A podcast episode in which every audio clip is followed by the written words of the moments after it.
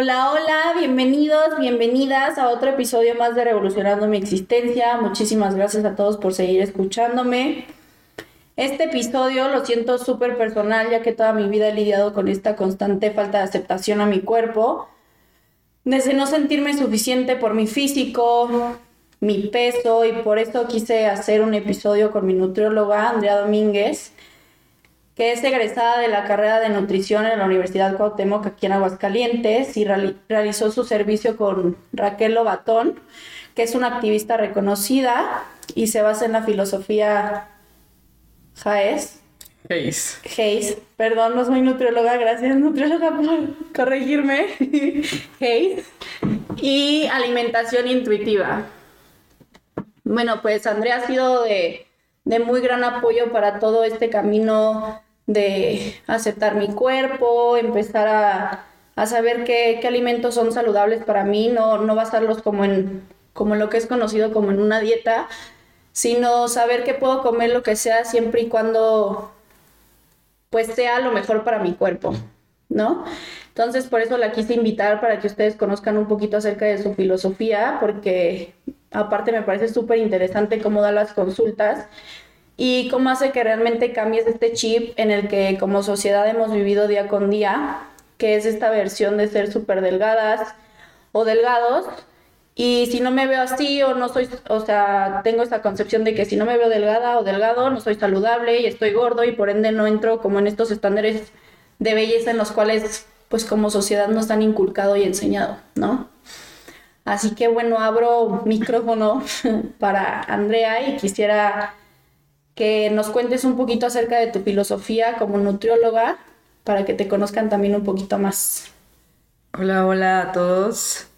Pues bueno, yo les voy a hablar un poquito de la filosofía de Hayes, eh, que te corregí hace ratito. Hayes es salud en todas las tallas por sus siglas en inglés y de alimentación intuitiva. Mm, todo este mundo yo lo conocí como en pandemia, cuando estábamos todos de ociosos en Instagram empecé a buscar y encontré a Raquel Obatón. Raquel Obatón es una activista que en México yo creo es la considera, activista considerada número uno.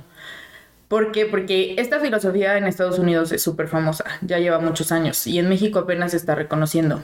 Es todo este tema de la gordofobia, este, de la diversidad corporal, que todos los cuerpos son válidos. Y justamente lo que decías, de que no por ser delgado significa que estoy sano porque hay muchas personas, por ejemplo, que tienen un trastorno de la conducta alimentaria y están súper delgados y no están sanos. O algunas personas también, este, que son delgados por X o Y razón y sus niveles de colesterol o triglicéridos están elevados y tampoco quiere decir que sean sanos. Entonces, esta filosofía este, nos abre un poquito más la mente para saber y conocer que hay diferentes cuerpos y que no necesitamos estar arraigados como un estereotipo, el cual nos han hecho creer toda la vida, que solo hay este estereotipo para las mujeres, el ser súper flaca, que se nos vean todos los huesos, súper alta, cabello largo, etc. Justo, justo eso, o sea, porque yo me considero alguien, pues sí, no soy una persona sumamente delgada, no entro en los estándares de belleza sociales, sin embargo, justo creo que tú me has enseñado mucho esto de que no importa mi físico, sino más la salud y todo esto que, consumo, ¿no? Y te quiero preguntar, Andrea, o sea, ya hablando de todo esto, ¿tú qué opinas de las dietas? ¿Cómo es que trabaja la mente al escuchar esto de las dietas? Porque creo que cuando empecé contigo en mi plan de nutrición me decías, a ver, o sea, quítate ese maldito chip de las dietas. Lo que te va a hacer es enseñarte a que comas tus porciones, qué es lo que tu cuerpo realmente necesita. Entonces, ¿qué le dirías como a las mujeres sobre todo, que son las que más nos escuchan por acá, pero también a los hombres? ¿Cómo es que nuestra mente trabaja con este tema de la dieta que, que se vive día a día con esta cultura que tenemos aquí en México? Justo, bueno, yo no creo en las dietas. Soy nutrióloga y les digo que las dietas no funcionan. ¿Por qué? Porque hay una frase que ronda ahí por internet, que si las dietas funcionaran, solo hubiéramos hecho una en toda nuestra vida. No necesitaríamos hacer otra, porque ya te hubiera funcionado. Entonces, las dietas no sirven. Las dietas restrictivas, peor aún, porque no es sostenible, no es sostenible estar en una dieta que te restrinjas todos los alimentos, no azúcar, no salgas, llévate tu topper a las reuniones, no convivas, mm, come diferente todos los días a tu familia. Todo eso implica mucha, más que dedicación, implica como una obsesión hacia los alimentos. Entonces, yo no creo en las dietas absolutamente. No funcionan y se los puedo afirmar 100%. o sea, de verdad.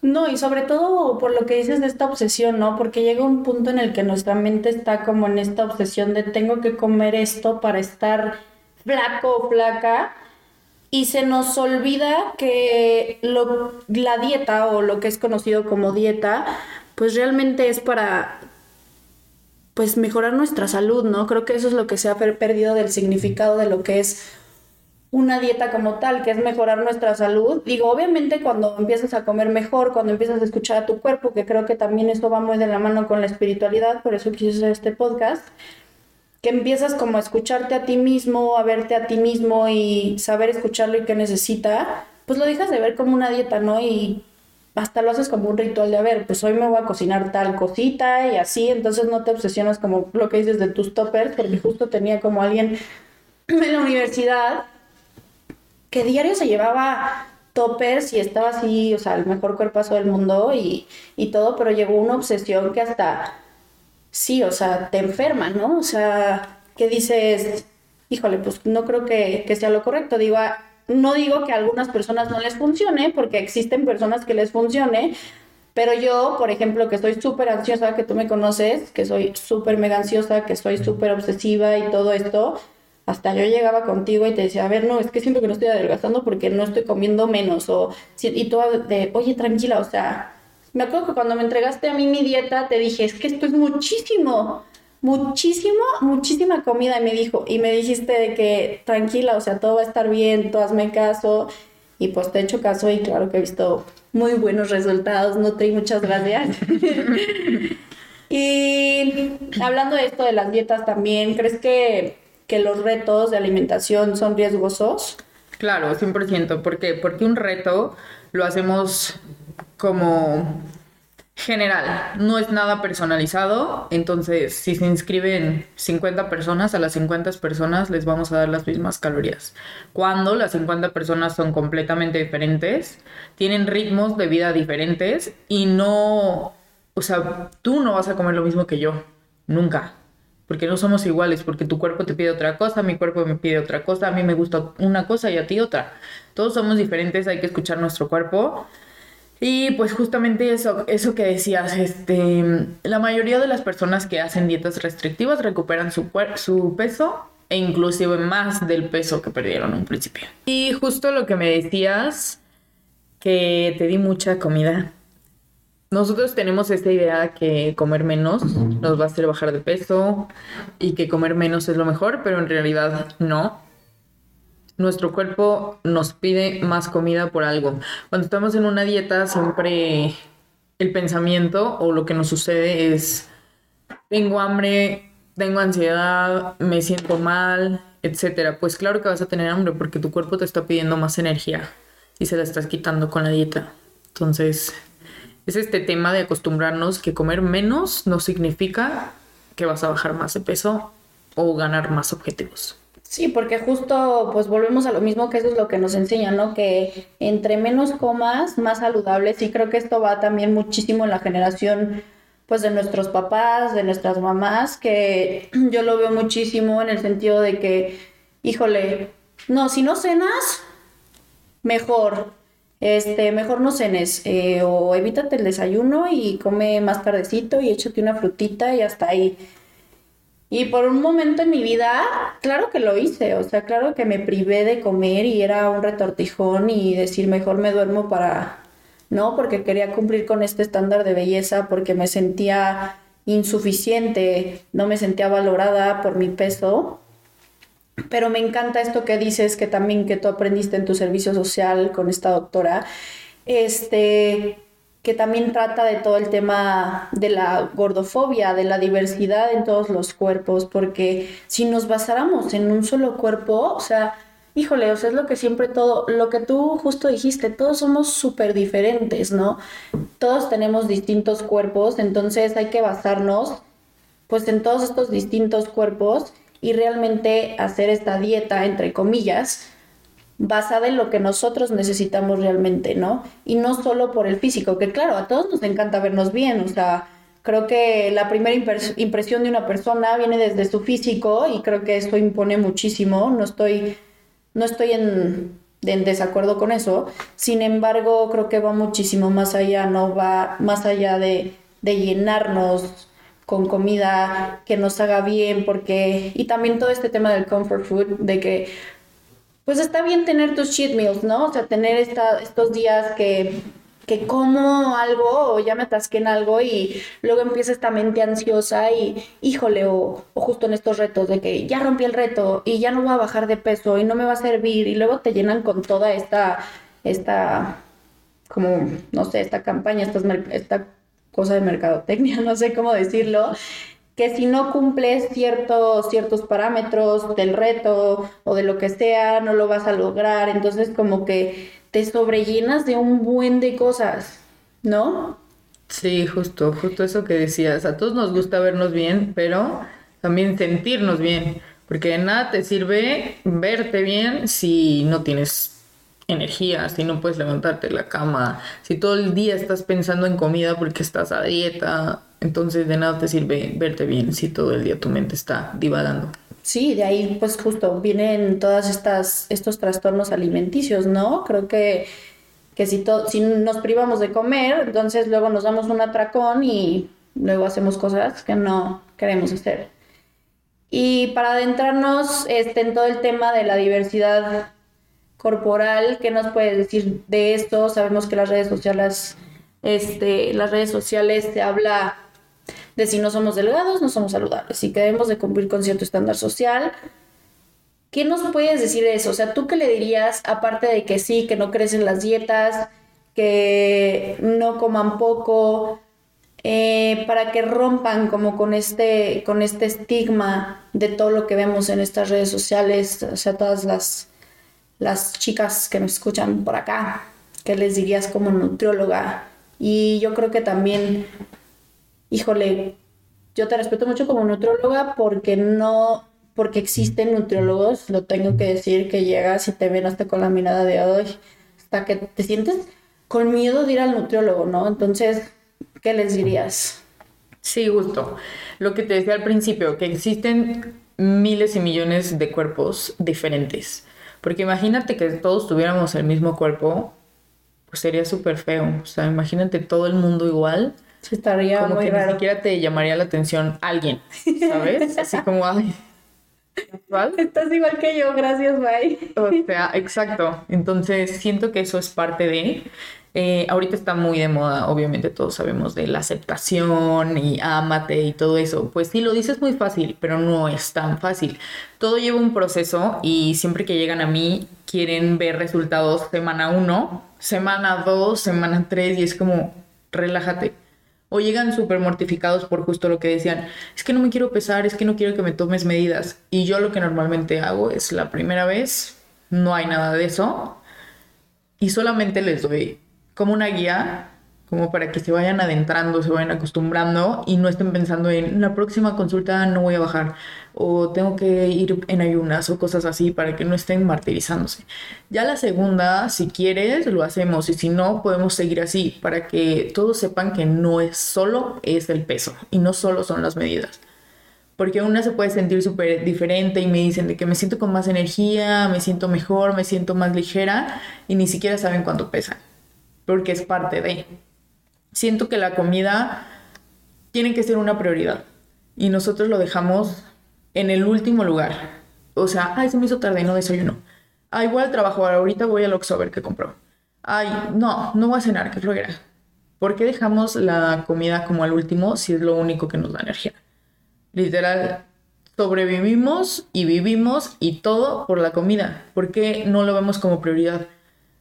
¿Por qué no estableces rutinas para darle a tu cuerpo lo que necesita? Y no te estoy hablando de que pesa pollo, pesa con tazas, cosas así, sino literal, tu cuerpo a veces te pide cosas saludables, a veces te pide cosas mm, como normalmente lo decimos, entre comillas, chatarra.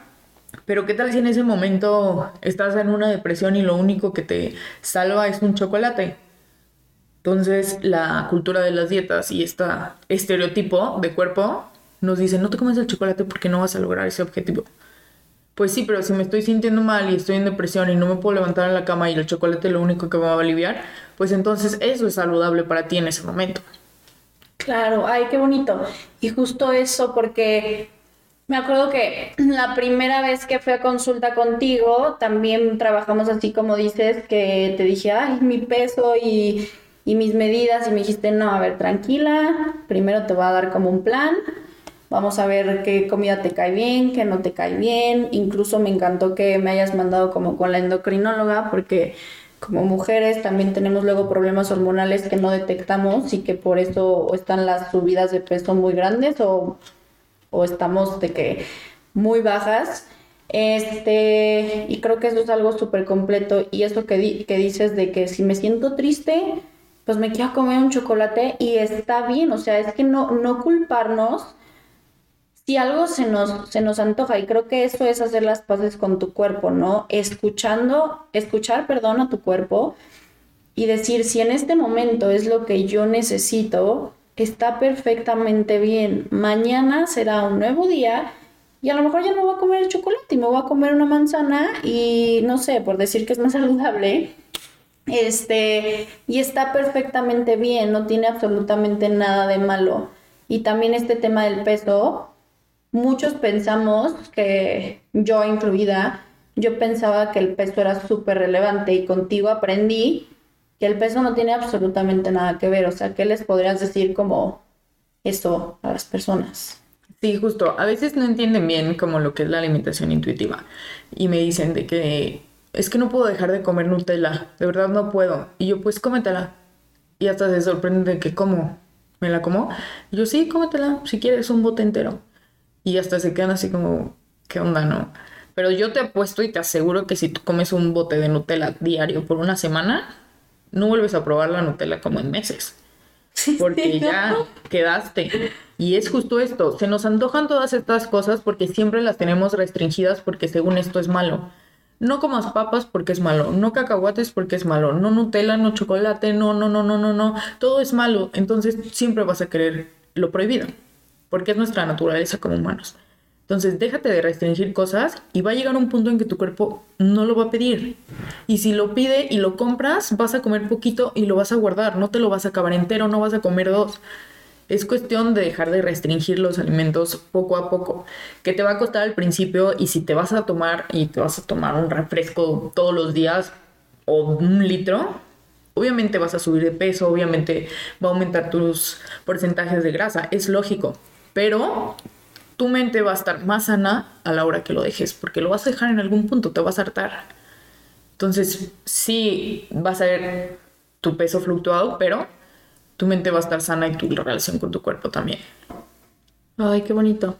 Sí, porque fíjate que a mí me pasaba mucho esto de de que me sentía culpable, creo que sobre todo en las mujeres nos pasa que nos sentimos súper culpables cuando comemos lo prohibido, por así decirlo. A mí me pasa muchísimo que incluso a veces antes de chiquita, este, bueno, de chiquita, mis 16, 17 años, este, comía algo a escondidas por el miedo de que me regañaran de es que vas a subir de peso, es que esto, hasta yo me sentía súper culpable y vivía con esta culpabilidad de, de que comía cosas que no debía, ¿no?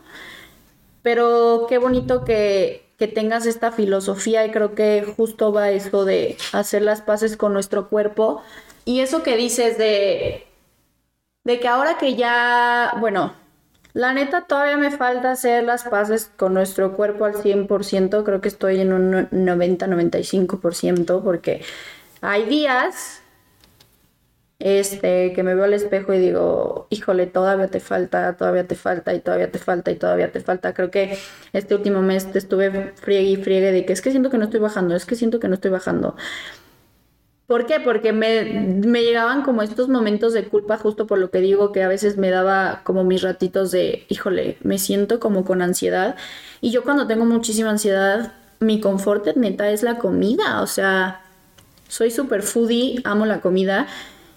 Y ahora que he tenido un poco más de ansiedad, he estado comiendo un poquito de más o me como un chocolate o yo soy súper de que como papitas y ay, bueno, me compro una, unas papitas, pero eso que dijiste de si lo haces tanto y tan seguido, ya nada más llega un punto de tu vida en el que te comes tres y dices, ok, o sea, I'm done, ya no quiero más. Y eso ya me pasa, o sea, y esto, eso es padrísimo porque incluso empiezo a escuchar a mi cuerpo de a ver qué se me antoja hoy que esto es saludable, esto es más orgánico, porque la neta también me ha enseñado a comer muchísimo más orgánico, pero hay días que se me antoja una super pizzota con un buen de grasa y digo, está súper bien y creo que eso va muchísimo de la mano con, con aceptar que lo que dice, somos, somos humanos y tenemos nuestros antojos, este, y no nos tenemos por qué juzgar por, por nuestro peso, por cómo se ve nuestro físico, creo que si nos tendríamos que juzgar, que no soy partidaria de juzgarnos en lo absoluto, porque mm, pues a final de cuentas todo es un proceso, pero más bien observar si nuestro peso, seamos flacos o seamos lo que es conocido como gordo, porque pues a final de cuentas no creo que eso exista, pero más allá de, del físico, ver cómo está nuestra salud, ¿no? Porque tengo incluso conocidos, conocidas, que no comen y nada más se comen, este, no sé, una manzana al día o yo qué sé, la comida más chatarra y se ven flacos, este, y están súper mal, de la nada ya traen anemia, ¿no? tenía una amiga también que justo donde estudié la carrera, este, que se empezó a cuidar muy cañón y entró en estas dietas de déficit calórico y le dio una anemia, puta, se le, perdón por mi, mi palabra, este se le disparó súper cañón, súper cañón la anemia, entonces de ahí viene también eso que dices, que las dietas restrictivas en este déficit calórico, este, ahorita justo estábamos hablando de que no, porque te conté que yo iba con una nutrióloga cada, y la veía cada semana y bajaba en cada semana dos a tres kilos y me dijiste, pues te estaban deshidratando, pero cañón, ¿no? Y pues sí, ahora que, o sea, que lo veo y observo, digo, sí es cierto. Y creo que es cuando nos estamos dañando constantemente por el simple hecho de, de este aparentar, de generarnos como este, esta máscara, este este escudo en nuestro físico para que si me ven que estoy perfectamente bien en mi físico, no verán lo demás. O sea, también a veces no nos cuestionamos eso, que también nuestro físico representa muchísimo eh, el cómo nos sentimos con nosotros mismos. Estemos muy delgados, estemos este, muy subidos de peso, lo que sea. Pero pues sí. Y hablando del ejercicio, yo últimamente hago ejercicio, antes no me gustaba, pero creo que tú también me enseñaste algo importante de eso. ¿Qué nos puedes decir de eso? Sí. Nutri. Mm, bueno, pues el ejercicio es clave en este proceso. Y no como, no hay que verlo como obligación de que tengo que ir a hacer ejercicio y a veces dices, ay, qué flojera. Sino que hay que encontrar el ejercicio que nos guste y que nos llene. Hay mil millones de deportes y mil maneras de ejercitarnos. En tu casa, en un gimnasio, en alguna clase, con amigos, sin amigos, solo. O sea, pretextos también para no hacer ejercicio, hay muchísimo. De hecho, el otro día estaba en una conferencia y justo decía la, la persona que hay que hacer ejercicio por dignidad y no por vanidad. ¿Por qué por dignidad? Para que cuando estemos en la tercera edad no tenga que ir alguien a levantarnos del baño, literal. O sea, hay que hacerlo tan siquiera por eso. Deja tú la vanidad. La vanidad que llegue después, los resultados físicos que lleguen después, si te pusiste este más marcado, menos, lo que sea, que llegue después. Pero lo primero es que tú te sientas bien y que te nazca moverte. Los humanos por naturaleza nos movemos siéntate un día entero en una silla y vas a estar desesperado por pararte. Sí, nos totalmente. tenemos que mover, nos lo pide el cuerpo. Nada más escúchalo. ¿Qué, ¿Cómo se quiere mover? ¿Cuánta intensidad? Porque a veces también, no, tengo que hacer cuatro horas de ejercicio y súper intenso. No, hay ejercicios de baja intensidad, pocos minutos, pero moverte es moverte. Estaciona el carro lejos porque luego estamos dando cuatro mil vueltas ahí al lado de la puerta porque a fuerza queremos estacionarnos al lado de la puerta. O sea, párate lejos, camina, sube escaleras, no tomes el elevador, todo cuenta. Que sea tu ejercicio del día, el estacionarte lejos. Sí, justo eso pasa mucho con, con, con los papás de que se quieren estacionar en la puerta y a veces yo les digo de que, a ver, un poquito lejos y sirve de que echamos la caminada y bajamos la comida, ¿no? Pero eso que dices también de, de la movilidad, de hacer ejercicio, creo que también va mucho de la mano con la salud mental. Yo estoy muy contenta donde estoy haciendo ejercicio ahorita porque creo que también es una descarga de todas mis emociones, de todo mi estrés, del trabajo, de mi vida personal, etcétera. Y no solo justo dejar como el físico, que creo que para mí en mi caso sí es importante, claro, o sea, me encanta verme bien, soy una persona que disfruta muchísimo verse bien y busca eso, pero más allá de eso, desestresarme y también lo veo como un escape como de, de todo, ¿no? Como, como mi santuario, aparte de las meditaciones, mi santuario en donde puedo y sé que estoy dándole algo bueno a mi cuerpo, porque a veces justo yo era una persona que no hacía nada de ejercicio, que prefería ver series todo el día acostada en su cama porque acababa súper cansada y ponía eso como excusa.